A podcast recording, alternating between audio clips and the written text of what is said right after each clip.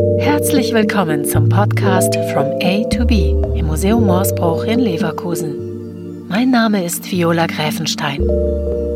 In dem Podcast geht es um die Ausstellung From A to B von Straßen, Highways und Datenströmen. In der 14. Folge habe ich per Zoom mit der Künstlerin Ingrid Barrington in Amerika gesprochen. Wir haben uns über die unsichtbaren Wege von Datenströmen unter den Tiefen des Ozeans unterhalten. Doch zuvor erzählt Heide Häusler, warum sie Ingrid Barrington unbedingt in der Ausstellung mit dabei haben wollte. Ingrid Barrington beschäftigt sich in ihrer Arbeit mit dem Kartieren, dem Dokumentieren und, und Identifizieren von Elementen einer Netzwerkstruktur. Sie hat, ähm, war schon öfter eingeladen, für große Städte wie London oder New York eine Netzwerkkarte anzulegen.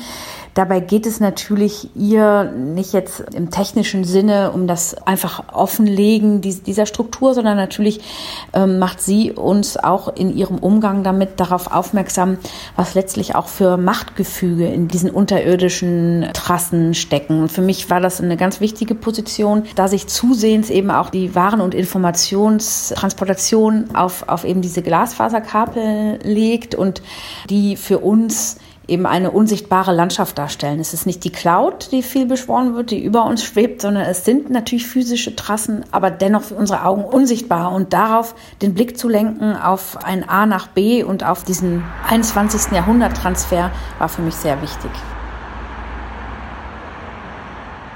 Hi Ingrid, it's nice to have you on the podcast. Could you please introduce yourself?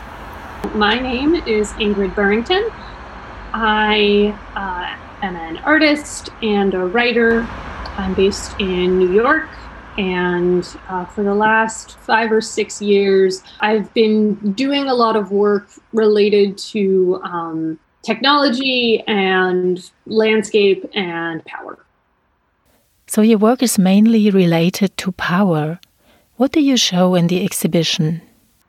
My, my contribution to the exhibition is a, a project I did in way back in 2014. There were a lot of uh, stories still coming out from the Edward Snowden documents, and one that was released by um, SZ, uh, the the German newspaper. A story that that came out in mid 2014, maybe, um, was about the efforts made by government agencies to um, make arrangements with operators of subsea cables, which are the, the cables that connect the internet from you know one continent to the next, going across the ocean.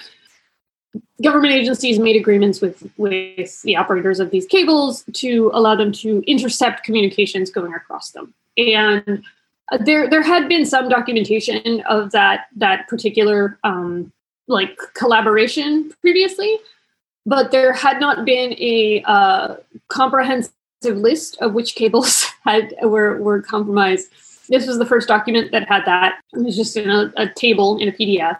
Seeing that and knowing that there was a publicly available data set of you know a map of all of the subsea cables crossing crossing the planet, I just sort of mashed them together because I just wanted to see you know what what that looked like, and uh, so my my contribution to the exhibition is a map of subsea cables that were the GCHQ specifically the um, the British kind of communication surveillance agency had uh, interception agreements with. So the, this this project kind of it began mostly as like a personal like side project. Like it was something where I realized I could do it. A vital part of your work was looking for documents where telecommunication cables were listed up. Why did you do that? I guess one of the things that that I also thought was was useful about doing that was that um, just the scale, I guess, um, of what government surveillance looks like and requires uh, through a lot of that coverage in 2013, 2014, didn't didn't have a very good visual vocabulary for conveying scale. Um, right, like a lot of the imagery was of you know slide deck images and you know maybe like news articles would have some like stock photo of like a guy in a hoodie or some like you know zeros and ones on a screen and and it tended to sort of kind of abstract or sort of dematerialize this process. And I think that you know the the difference between reading sort of a list of names of cables and then seeing you know a, a zoomed out view of just where all those cables run and you know kind of how how large they are and how like makes the the project of of government surveillance um even the project of just like the internet and human communications a little bit it makes it just a little bit clearer how absolutely ridiculous it is you know just how massive of an undertaking how ambitious and absurd uh, it all is and why did you do that I don't I don't really know if I can actually change anyone's minds about how they feel about surveillance, like good, bad, whatever. But I do think that in general, I appreciate when complex concepts or like things that involve large technical systems can be regrounded in like physical reality to some extent because it um it can make it a little less intimidating, especially to maybe like at people who maybe don't necessarily think of themselves as like smart enough to understand these things. How did you get the data material for your work? It was surprisingly trivial to uh, get all of the material for this. um, yeah, I mean the so there's a, a company called Telegeography that uh, collects data about um, you know the like telecommunications infrastructure and they publish some of it as sort of a public service.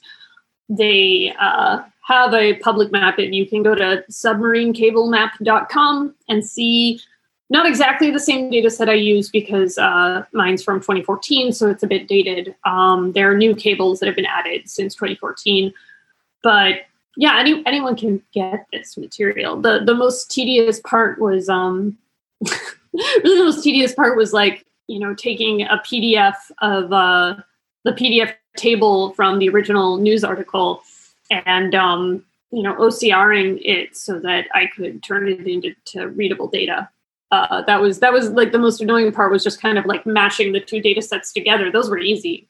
What is your relationship to the exhibition from A to B in Leverkusen? It's a good question because I, I find that um, I feel like the the updates on this exhibition have been so intermittent that I I have to kind of remind myself like, oh yes, what is this one? I think my my relationship to the, the from A to B uh, exhibition framing, I suppose, partly is is related to my my tendency to want to kind of ground abstractions in physical reality to to kind of connect things back to specific times and places and it doesn't necessarily make things simpler, right? Like it, it isn't as though being able to see, you know, each cable that like GCHQ has an agreement with a telecom to kind of spy on, that that necessarily like improve that makes um it doesn't it doesn't change the the fact that like it, it doesn't it doesn't necessarily mean that like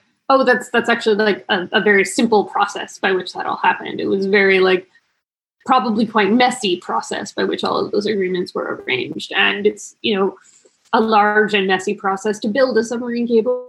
What makes mapping of cables so interesting for you? I don't necessarily believe that, you know, mapping certain things makes means that you you've demonstrated that that a you know large bureaucratic institutional system is is simple. Um, I do think that that when things become tangible, however, when they when it's when it's like when there's an understanding that like this is just a matter of like human beings and land um, and power, it's slightly less uh, overwhelming to to try and kind of grasp. And ironically, I mean, I think that the that level of kind of oversight or government kind of like oversight of, of communications is itself kind of an attempt to simplify you know a process of trying to like find bad actors or whatever um, but that in and of itself just generates so much extra stuff right? What does driving and traveling in a car through the usa mean to you? I think it, it is one of the best ways to understand what what a absurd mess of us of this country. Like the, just to understand kind of like that america cannot actually ever just be one thing it's so much clearer when you are there on the ground driving. And and the fact that it is primarily experienced and like most obviously experienced via car is also like a distinctly american thing right? There are other countries where you could go across the whole thing on trains. Um, and and there is something about the the distinction between like a road and a rail that that is sort of interesting to me about sort of if you're trying to kind of understand the character or like political inclinations of a place Das war die 14. Folge zur Ausstellung From A to B im Museum Morsbruch in Leverkusen. Wenn Sie noch mehr über die Künstlerinnen und Künstler erfahren möchten, dann abonnieren Sie am besten unseren Podcast, damit Sie nichts verpassen. Jeden Sonntag gibt es neue Folgen zur Ausstellung. Wenn es Ihnen gefallen hat, freuen wir uns auch über eine Bewertung auf den Podcast-Plattformen. In der nächsten Folge spreche ich mit Professor Dr. Stefan Rammler vom Institut für Zukunftsstudien und Technologiebewertung über den nachhaltigen Straßenbau der Zukunft.